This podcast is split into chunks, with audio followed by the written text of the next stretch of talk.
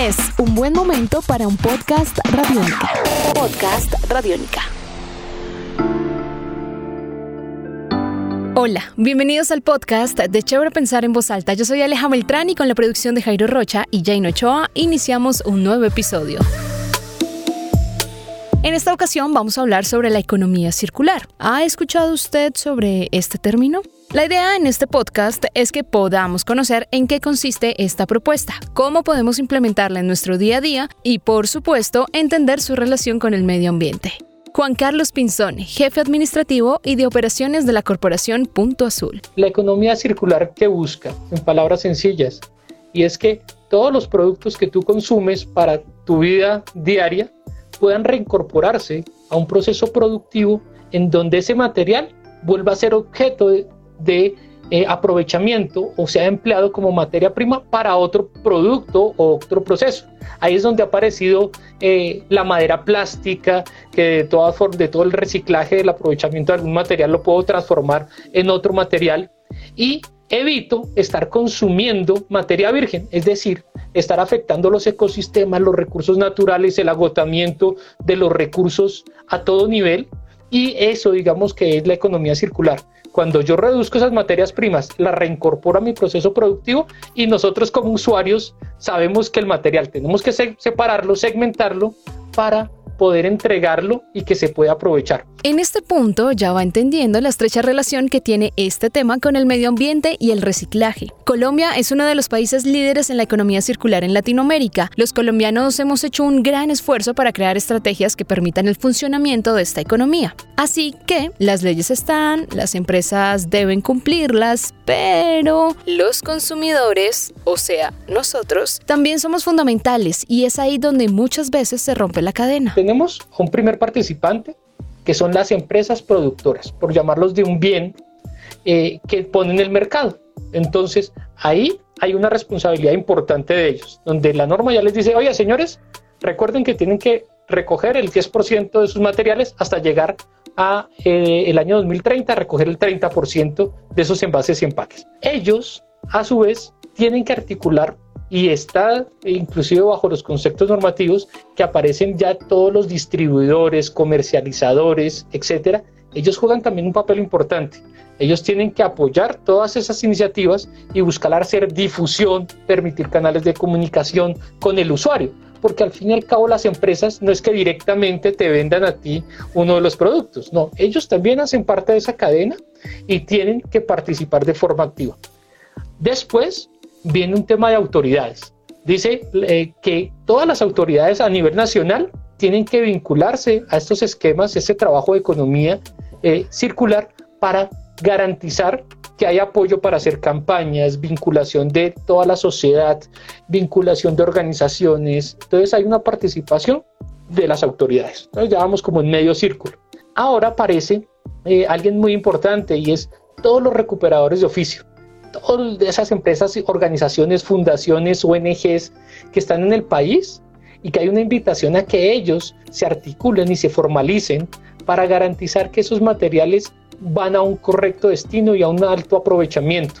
Entonces, buscamos eh, reincorporar a todo el esquema de, digamos, de, reciclaje que hay desde el recuperador de oficio que va individual solito a, recuperar y que lleva una bodega y que le vende, como hay organizaciones más un poco más grandes que ya cuentan con un grupo que ya están organizados y se unen allí para entregar el material. Ese material, una vez recuperado, llegan los recuperadores eh, de oficio, pero también qué pasa con ese material? Llegan a otra cadena en donde están los que almacenan, de pronto hacen un proceso de almacenamiento de los materiales y los llevan ahora a los transformadores, que ese es uno de los grandes actores que va a permitir el crecimiento en el país de muchas organizaciones, tanto pequeñas, medianas y obviamente las grandes, que es transformar, convertir A en B.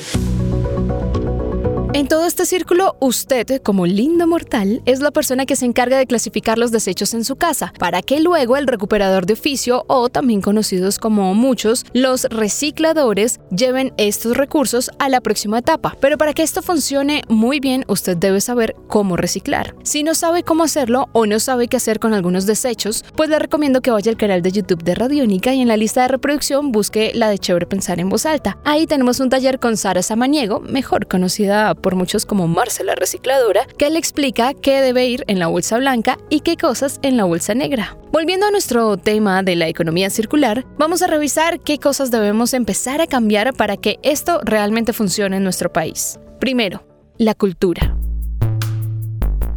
Nosotros tenemos que cambiar una cultura, tenemos que aprender a separar, hacer separación en la fuente. Yo sé que nuestros niños, nuestra juventud, 100% seguro, eh, sabe que tiene que reciclar, recuperar, reutilizar.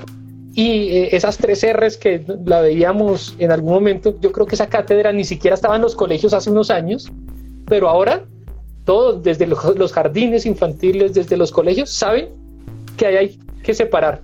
Y qué bueno que sea con el ejemplo, que nosotros como adultos estemos haciéndolo para que nuestros hijos sepan y ya le pregunten a uno, papi o mami o tía o tío, ¿dónde dejo este material? Entonces es un cambio cultural. Con ese cambio cultural muy seguramente nuestras generaciones van a garantizar separar correctamente los materiales. Segundo, fortalecer y reconocer la participación de los recuperadores de oficio o recicladores. Ellos han tenido en algún momento, digamos que una situación de pronto relegada de todo este proceso y ellos son fundamentales, fundamentales en este proceso. Inclusive hace cuánto ellos aprendieron a separar correctamente los materiales y han hecho que Colombia por lo menos tenga unos porcentajes de recuperación de material. Inclusive porque para procesos productivos actualmente necesitan del material reciclado. Eh, para hacer pulpa de papel eh, necesitan y demandan toneladas de material eh, separado, blanco, del que utilizamos en nuestros cuadernos, nuestras hojas. Entonces ellos ya están, digamos que hay canales de comunicación, pero los recuperadores de oficios tienen que seguirse fortaleciendo, brindándole las garantías que ellos puedan participar de forma activa y obviamente que sea una labor remunerada y eh, claramente con todo el tema de salud y bienestar que ellos necesitan. Tercero, fortalecer la cadena de transformación. Posiblemente hayamos, tengamos unos 5 o 10 empresas muy grandes de transformación de materiales, ¿sí? Sin embargo, hay empresas medianas y pequeñas que también están haciendo transformación. Conocemos procesos muy, muy, muy loables, hermosos, por llamarlo así, y es que, oye, cogen envases totalmente destruidos, los transforman cuando no ve parques infantiles, eh, sillas, eh, mesas y una cantidad de cosas de los residuos.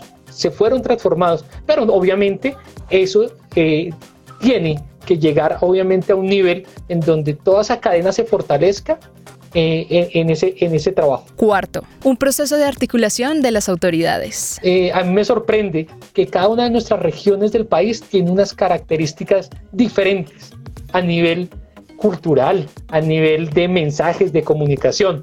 Eh, en la zona norte del país, uno llega a hacer una campaña de, de todo este tema de economía circular y digamos que toca montarse a un ritmo diferente y tiene que uno estar allá eh, con, no sé, con la marimonda, con, o sea, tenemos que llegar a unos contextos diferentes regionales, todos lo vemos de, manera distinta. es diferente llegar allá a llegar a Pasto, a llegar a Leticia.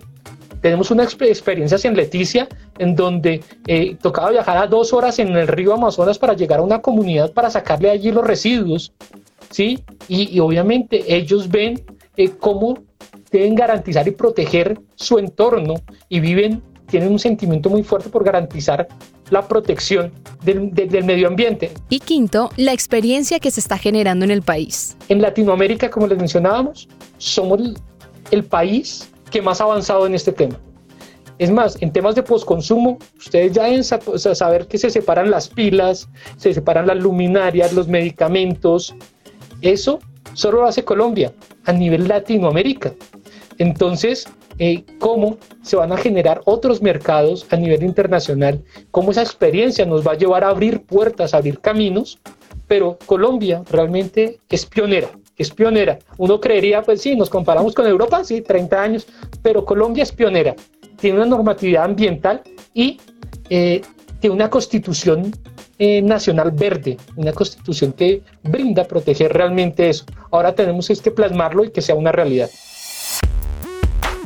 En Colombia vamos por buen camino, pero aún hay pequeños detalles que usted puede ajustar en su casa, oficina o empresa para que la economía circular funcione mucho mejor y se vuelva una cuestión de buenas costumbres. Ya se dio cuenta que no es difícil, así que no hay motivos para que usted no acepte entrar en la economía circular. Antes de acabar este podcast, quisiera que usted se llevara un dato importante, el cual se convierte en un motivo más para decirle sí a la economía circular. Según la misión de crecimiento verde del Departamento Nacional de Planeación, en Colombia se generan aproximadamente 11.6 millones de toneladas de residuos sólidos al año, de los cuales el 40% podría aprovecharse en esta economía circular. Sin embargo, solo se recicla el 17%.